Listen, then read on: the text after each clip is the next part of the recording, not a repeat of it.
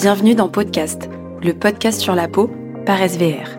Une série d'échanges et de témoignages entre passionnés et experts pour vous aider à comprendre et à prendre soin de cet organe si complexe qu'est notre peau. Aujourd'hui, on retrouve Myriam, alias Missy Jim sur les réseaux, et le docteur Young Amoudé, dermatologue et médecin morphologue et anti-âge, pour parler d'acné. Bonne écoute!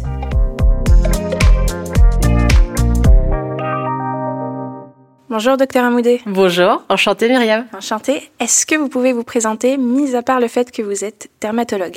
Eh bien, Écoutez, je suis euh, médecin morphologue et anti-âge à Paris 8 et euh, du coup je suis ravie de faire ce podcast avec vous. Moi de même, parce qu'on va parler de mon sujet préféré qui n'était pas si euh, positif hein, au tout début, l'acné. Vous allez m'expliquer tout ça ah, je pense que ça sera plutôt vous qui, qui Allez, le faire. ça marche. Alors moi c'est Myriam, je suis connue sous le nom de Missy Jim sur les réseaux sociaux et je parle beaucoup de skincare, donc euh, c'est ce qu'on appelle la dermocosmétique.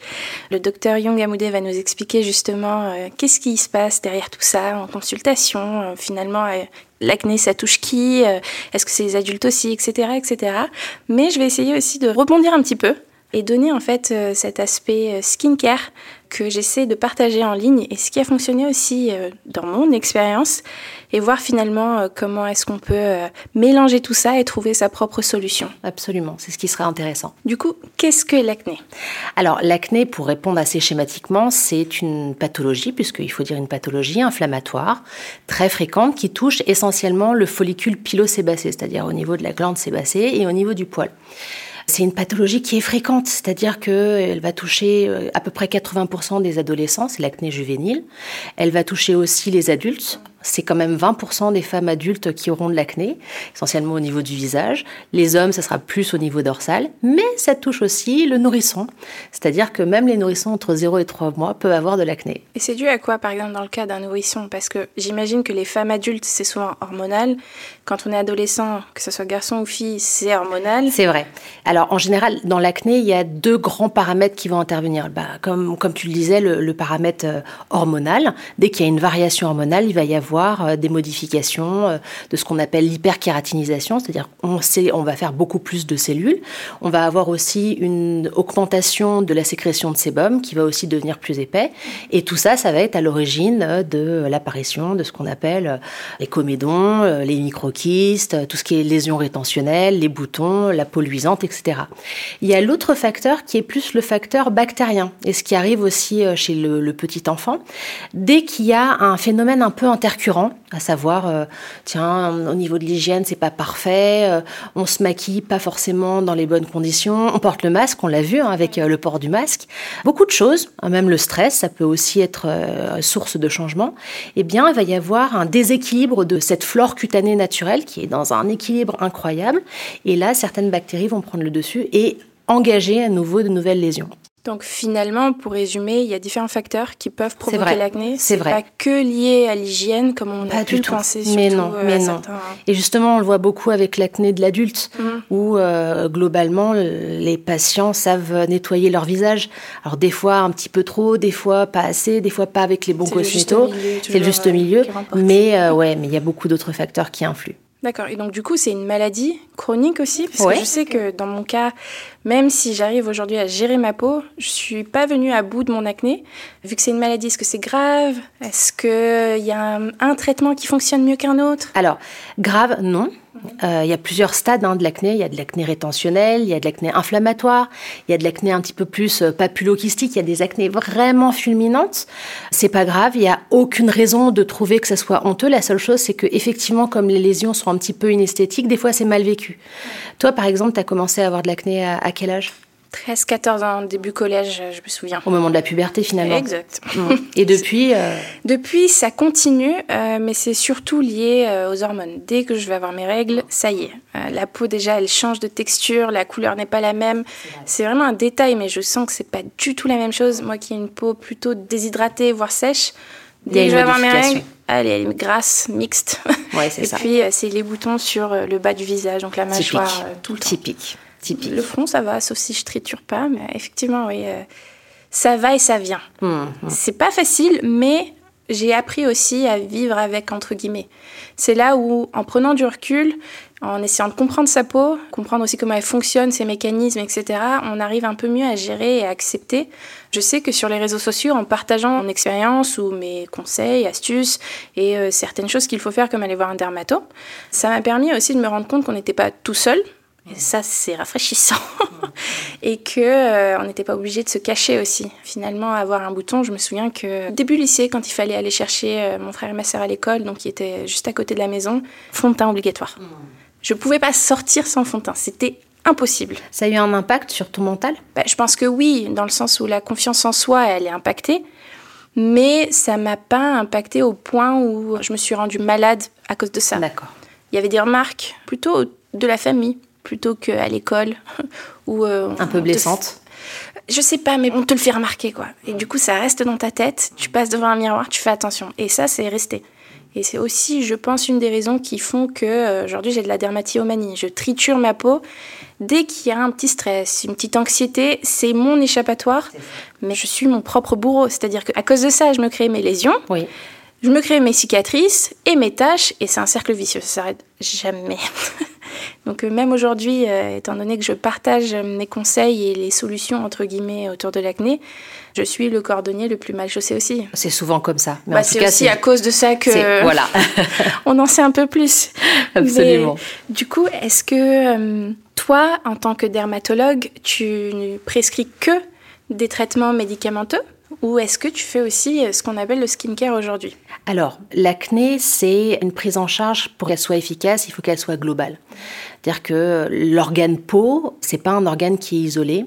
On parlait tout à l'heure un peu du microbiote, etc. Ça en fait partie. Actuellement, les cosmétiques ont bien compris qu'il fallait s'intéresser à tout ce qui est microbiome. Mmh. Ça, j'en suis ravie. Au même titre qu'au niveau de la flore intestinale.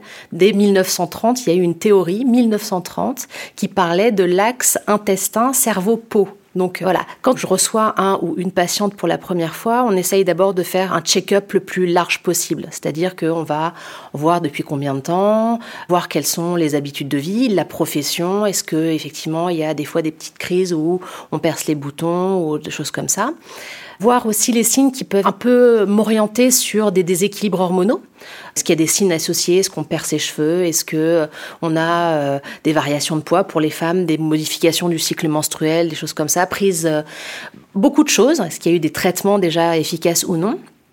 Et puis, une fois que tout ça est fait, on va aller d'abord dans le skincare, effectivement, essayer de refaire un point sur comment est-ce qu'on nettoie le visage, qu'est-ce qu'on applique. Des fois, les patients, en, voulant faire bien, ils en mettent trop.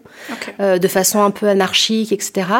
L'idée, c'est le less is more. Donc, euh, des fois, euh, Voilà, exactement. Mais je suis passée par là à vouloir à tout prix assécher la peau pour éviter qu'il y ait ce côté gras, ce trop plein de sébum que je pensais être la seule cause de mon acné, alors que on l'a vu et on l'a dit tout à l'heure, il n'y a pas que ça. C'est pas que une histoire de sébum, ça peut être aussi hormonal. Je me séchais la peau à coup de, ça m'est arrivé et il faut pas le faire, hein. me nettoyer au liquide vaisselle. J'en suis arrivée là où ne pas m'hydrater la peau du tout parce que j'ai une peau acnéique, il faut surtout pas s'hydrater. Donc euh, je comprends. Euh, et, malheureusement, tu avais euh, le rebond par la suite. Ah mais oui, j'étais un cercle vicieux, encore une fois. Hmm. Mais oui, c'est ça. Comme le maquillage, finalement. C'est intéressant l'expérience sur le maquillage. Qu'est-ce que tu pourrais nous en dire? Ça m'a aidé dans le sens où ça m'a permis de mieux m'accepter d'un point de vue vraiment physique, on va dire, se cacher ça aide. Ça m'aide aussi à pas toucher mon visage. Mais il y a le revers de la médaille où c'est pas tous les fonds de teint, entre guillemets, parce que c'est surtout le fond de teint dont je parle, qui m'ont aidé. Il y a eu des fonds de teint qui m'ont provoqué des boutons. Il y en a d'autres qui sont beaucoup plus sympas. Aujourd'hui, on est un peu sur du euh, skincare euh, hybride, make-up dans les produits teints. C'est 50-50. Ça a son avantage dans certains cas, dans d'autres, vaut mieux éviter parce que bon, c'est pas obligatoire déjà. Et deuxièmement, euh, si le fond de teint, bon, il n'est pas hyper euh, bien formulé, entre guillemets. Il peut être un peu occlusif. Exact. Et c'est là où on bouche les pores, on crée des comédons et des boutons et Tout à fait ça. C'est tout à fait ça. Moi, c'est souvent le cas. On reprend dans la consultation la question tout à l'heure sur le, traitement de l'acné. Ça fait partie aussi des choses qu'on essaye de mettre euh, un peu à plat. Le maquillage, je le comprends. J'ai été euh, moi aussi plus jeune. J'ai eu des boutons. On a parlé tout à l'heure. J'ai eu de multiples traitements. Ça peut être quelque chose qui aide à l'acceptation Cela dit, il faut que ça soit quand même bien fait. Alors concrètement, moi je pense que c'est important de rappeler aux gens qu'il faut appliquer le fond de teint sur une peau qui est propre, après avoir mis un actif, bien souvent. Donc on l'a préparé cette peau que, comme tu le disais, le fond de teint, il faut pas prendre n'importe lequel. Des fois, on a envie du dernier fond de teint, très couvrant, etc. C'est pas toujours ce qui est adapté. Et moi, mon cheval de bataille, c'est les beauty blenders, euh, les pinceaux, les choses comme ça. Parlons-en. voilà. il faut les nettoyer. Hein. voilà. Et même si moi, je, alors, je suis pas une grande, grande professionnelle du maquillage, mais si je pouvais me permettre l'application avec des mains bien propres, bah, c'est quand même chouette aussi.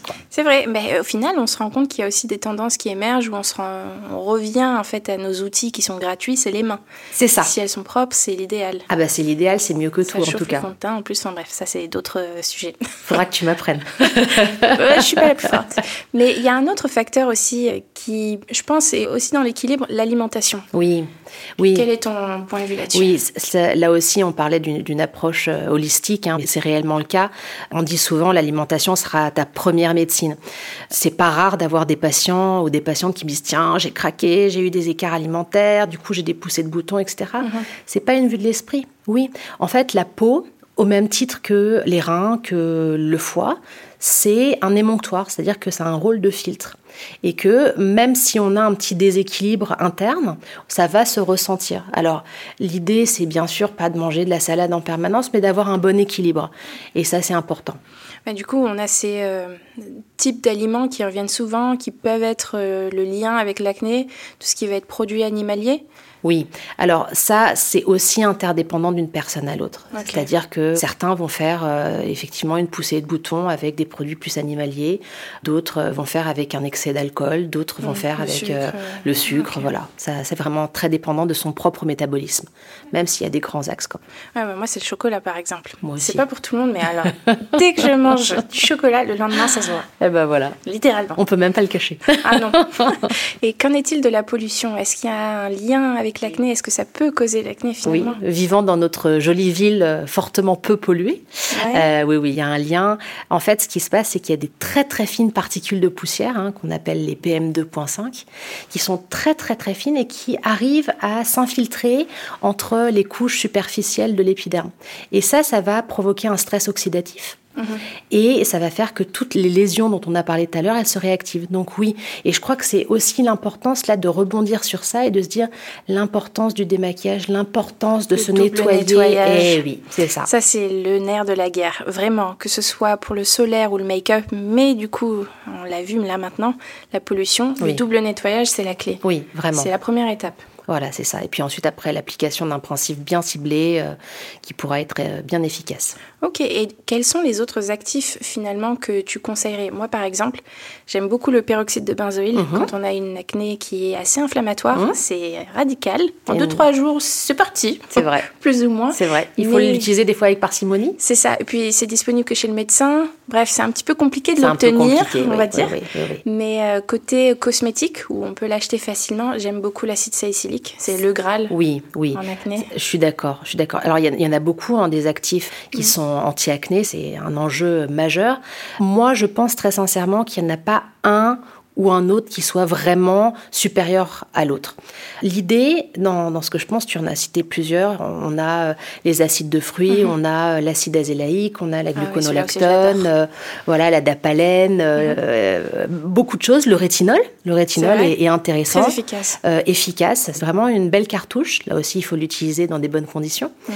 Mais ce que je pense, c'est que pour choisir, ça va dépendre à un instant T. C'est-à-dire qu'on est quand même en perpétuel mouvement que euh, notre métabolisme, notre vie, elle change, et que ce qui peut fonctionner à un moment donné sur quelqu'un ou sur soi ne fonctionnera plus après. C'est vrai ça. Donc ça fait partie des raisons pour lesquelles j'aime bien euh, modifier un peu les routines cosméto, c'est-à-dire qu'on fait une cure et puis euh, trois mois après, on va changer quitte à y revenir si ça marchait bien, de façon à ce qu'il n'y ait pas d'accoutumance de la peau. Donc l'accoutumance est totalement possible avec bien la peau. Sûr, bien sûr, absolument. Et quel est ton point de vue sur, euh, on va d'abord désenflammer la peau, entre guillemets, on va rétablir la barrière cutanée et ensuite on va cibler. Est-ce que c'est comme ça que tu procèdes? Pas forcément, ça dépend les patients. Mais ça dépend tellement du profil. Là encore, euh, si on est sur de l'acné rétentionnel, bon, on va essayer d'avoir une action un peu euh, nettoyante. Si on est sur de l'acné plutôt à profil inflammatoire, on va utiliser des actifs qui seront plus calmants, moins astringents et plus anti-inflammatoires. Mhm. C'est au cas par cas. Parce qu'on les oublie souvent, ces actifs-là qui sont apaisants, qui vont permettre d'hydrater en premier. On a tendance à vouloir assécher, comme tu disais. Mais tu as raison, tu as raison. Et moi, je pense que c'est aussi un des messages phares qu'il faut faire passer, c'est que souvent, on décape la peau. Mm. Et la peau, elle a quand même une barrière protectrice. Par, exemple, on n'a pas parlé du niacinamide. le niacinamide, c'est la vitamine B3. Elle est incroyable parce qu'elle a le côté antioxydant, le côté séborégulateur, le côté anti-inflammatoire, le côté anti-tache. Je l'aime beaucoup. Et sur le plan de la barrière cutanée, elle permet d'aller renforcer la synthèse des céramides. Et les céramides, ce sont ces petits lipides qui servent de sément et mmh, qui permettent d'aller... Oui, tout à fait. Et donc ça, ça permet à ce que la peau, elle se défende mieux au même type du microbiome pour euh, booster un petit peu nos propres défenses. Rééquilibrer, revenir à l'homéostasie, par oui, exemple. Et oui, tout à fait. C'est un petit terme qui veut juste dire équilibrer. D'accord, donc il y a vraiment une panoplie d'actifs qu'on peut mélanger, entre guillemets, pour faire sa propre, sa propre sa propre routine qui va être personnalisée. Je te vois arriver. Ce qui fait qu'il bah, n'y a pas une solution, il y en a plusieurs. Elle s'adapte à son cas, à son temps dans le sens où, euh, par exemple, moi, pendant mes règles, je sais que j'utilise pas du tout les mêmes actifs. Ça fait un budget, mais dans certains cas, ça peut s'aggraver aussi. Et c'est là où, en fait, le médecin, c'est pas la dernière solution, parce qu'il est tout à fait capable de nous aider euh, à travailler cette routine. Euh, c'est pour ça que je t'ai posé la question, est-ce que tu prescris plutôt des traitements, mais aussi des soins dermocosmétiques, donc le skincare? Moi, dans mon cas, je me souviens très bien que euh, quand mon dermatologue m'a pour la première fois prescrit Roaccutane, on va l'appeler comme ça, il m'a aussi prescrit des crèmes pour m'hydrater. Et il m'avait prescrit euh, un baume à lèvres aussi. Absolument nécessaire. Donc, euh, vous faites plutôt euh, les choses pour nous, au final, où on gagne du temps. Bah, on essaye. c'est difficile de vous avoir quand même. Hein. c'est vrai, c'est vrai. Mais je rebondis sur ce que tu disais. Ce que je trouve important de souligner, c'est les interactions. Mmh. Il y a quand même beaucoup, beaucoup de molécules. Il y a certaines interactions qui sont pas bonnes et qui arrivent à avoir un effet plus néfaste que bénéfique. L'effet cocktail. Et l'effet cocktail. Et concrètement, pour, ben, on parlait de rétinol, l'associer à des acides de fruits ou du peroxyde de benzoïle, c'est pas une bonne idée. On va avoir des réactivités cutanées, une inflammation et du coup des fois même une hyperpigmentation on peut avoir des tâches par l'association de certains cosmétos. Mhm. Là, il faut faire attention. Alors que, par exemple, on va dire avec l'association euh, rétinol avec nacinamide, ben, ça fonctionne très bien. Le gluconolactone, c'est aussi un ingrédient que je vois de plus en plus en ce moment, qui est l'entre-deux idéal qui peut se mélanger finalement avec pas mal d'autres actifs. Tout à fait. Et jouer ce rôle d'acide exfoliant. Et il a plutôt une bonne tolérance, donc euh, il est très intéressant. C'est vrai. Et qu'en est-il du solaire? Alors, moi, étant donné que je parle de skincare, forcément, ça va être euh, mon conseil ultime. Je demande à tout le monde de se protéger la peau. Ah, j'adore. Pour le pire, c'est-à-dire un mélanome, mais ça peut être aussi carcinome, tout ça. Mais au final, on se rend compte que la protection solaire, tu parlais d'oxydation des cellules tout à l'heure, elle permet aussi de protéger ça. Et donc d'éviter que nos cellules, entre guillemets, stressent et que notre peau reste à l'équilibre. C'est tout à fait ça. Mais le solaire, ça peut aussi boucher les pores, non? Quand on parle de rayonnement solaire, bien sûr, on sait tous, il y a les UVA, les UVB. Les UVA sont un peu plus mhm. dangereux. Mais aussi, on a des études très intéressantes qui nous montrent qu'on est aussi sur de la lumière, le spectre visible de haute énergie. Donc tout ce qui est lumière bleue, etc., ça joue aussi. Ça va créer effectivement un stress oxydatif, mais on sait aussi que ça va même créer des dommages au niveau de l'ADN cellulaire. Mmh. Donc c'est vrai qu'on était sur euh, des textures qui étaient des fois un petit peu trop couvrantes, etc. Maintenant, il y a quand même des gammes de cosmétos qui sont incroyables, avec euh, les actifs anti-acné qui sont intégrés et ça se passe très bien. Et comme tu le disais, là, on a beaucoup, beaucoup parlé d'esthétique, mais je suis contente que tu me tendes la perche. Oui, il y a quand même tous les drames des cancers cutanés, des kératoses actiniques, etc. etc. Donc, euh, Le nerf de la guerre. Oui, absolument. Au final, on a beaucoup parlé de skincare, mais dans les traitements, est-ce qu'il y en a certains qui sont plus on va dire, standard. Est-ce qu'il y a une trame à suivre en tant que dermatologue? Est-ce qu'on commence toujours par le plus faible, entre guillemets, et on monte crescendo en level? En général, de façon assez euh, classique, oui. Mhm. Maintenant, si on a des patients qui viennent déjà avec euh, des profils d'acné, qui ont un backup, qui ont déjà essayé beaucoup de choses, qui connaissent leur peau, il y en a beaucoup qui connaissent très très bien et qui viennent me voir. À ce moment-là, on va pas non plus perdre trop de temps entre guillemets et on va proposer des traitements un petit peu plus punchy. Alors il y a les traitements antibiotiques certes, il y a les traitements dont tu as parlé, le roacutal, le curaté, mhm. hein, les autres rétinoïdes. Ça, il faut faire quand même très très attention. Oui, euh, femme enceinte et photosensibilisation, ça c'est, il y a des side effects qui sont notables, donc vraiment faire attention. Mais c'est plutôt bien euh, contrôlé, hein, parce qu'il y a un vrai protocole où on peut pas s'en procurer facilement. Je me souviens, j'avais mon carnet. Oui, absolument. La prise de sang, absolument. Oui, oui. Non, ça c'est bien encadré et c'est justifié, très sincèrement, parce qu'il y a des malformations euh, fétales qui sont très importantes. À côté de ça, on a tous les traitements de médecine esthétique. Par exemple, si on a une peau qui euh, va avoir un peu des imperfections rétentionnelles, on va proposer des soins, pour ne pas le citer, comme l'hydrafacial, qui va permettre d'avoir une action euh, purifiante, nettoyante, très bien tolérée. Quand on est sur de l'acné un petit peu plus inflammatoire, on a des traitements combiné où on va utiliser des lasers, en l'occurrence le laser thulium, et l'application concomitante d'un principe actif, par exemple du rétinol ou de l'acide tranexamique.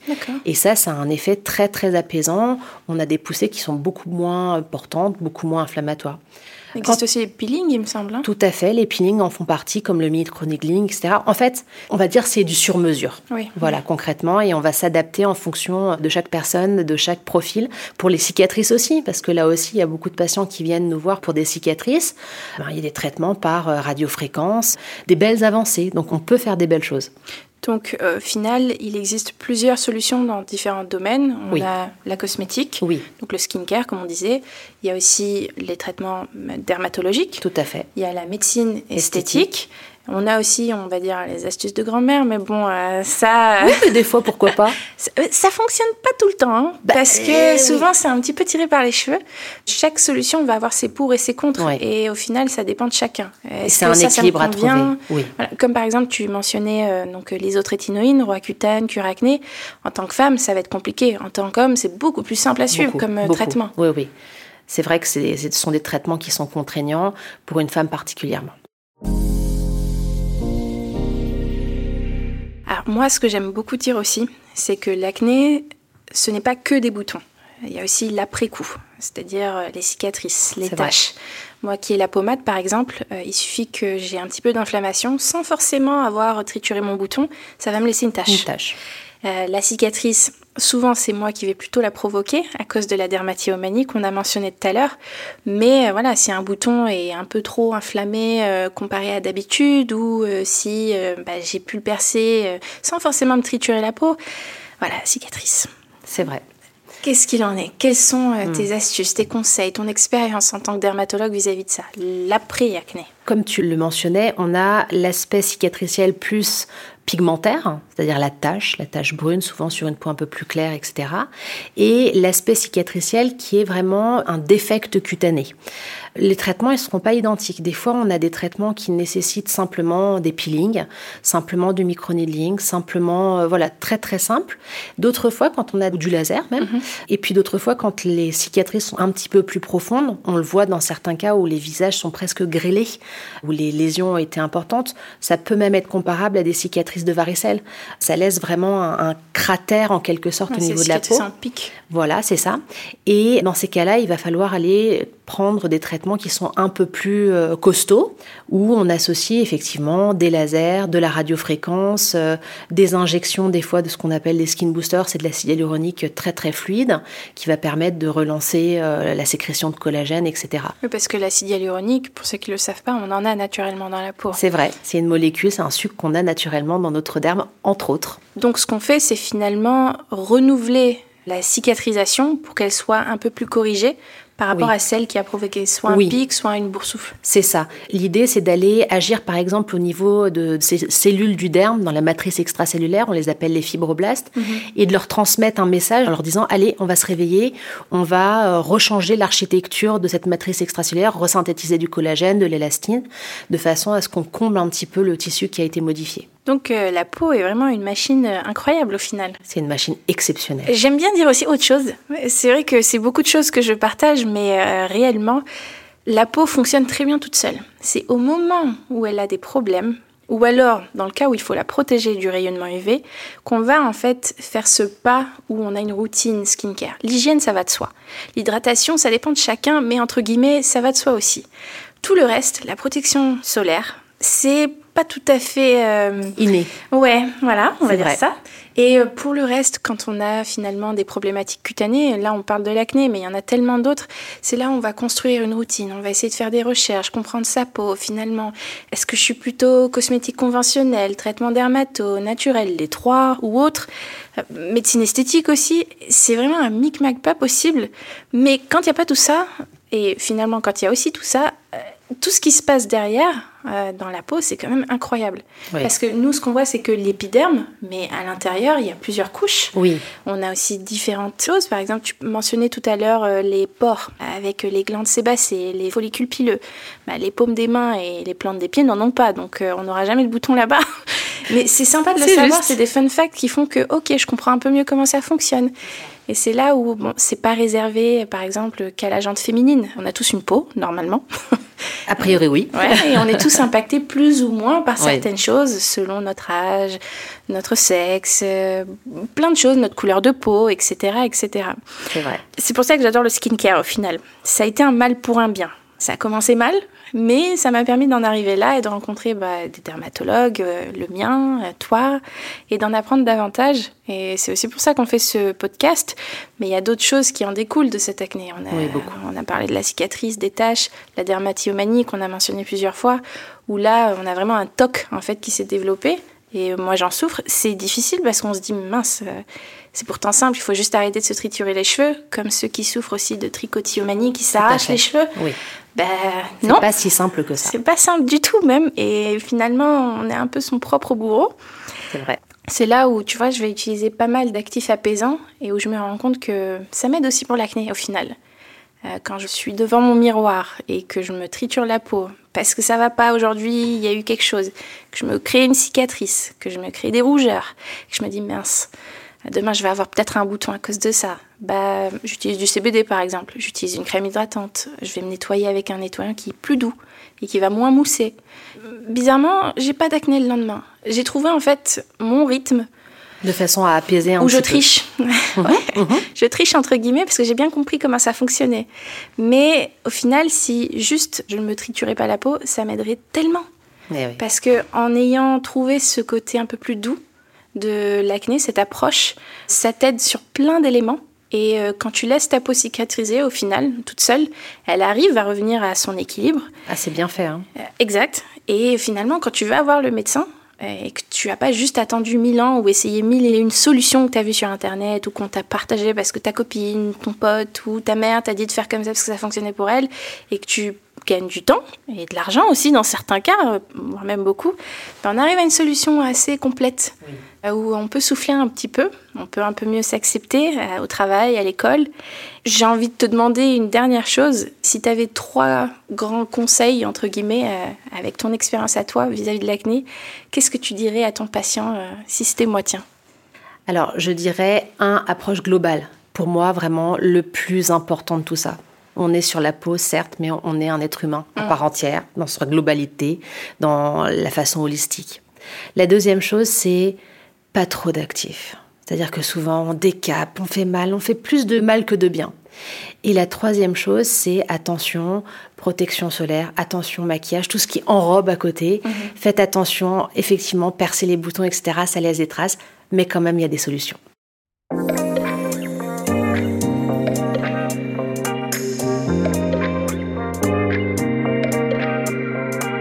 Merci beaucoup, c'était hyper euh, instructif. Merci à toi, c'était très agréable. Merci beaucoup. Merci beaucoup, Myriam. Merci à toutes et à tous d'avoir écouté cet épisode de podcast. On espère que ça vous a plu et surtout que vous avez appris plein de choses. N'hésitez pas à vous abonner et retrouver nos conseils skincare et dermato sur nos comptes Instagram et TikTok, Laboratoire SVR. À très vite pour un nouvel épisode.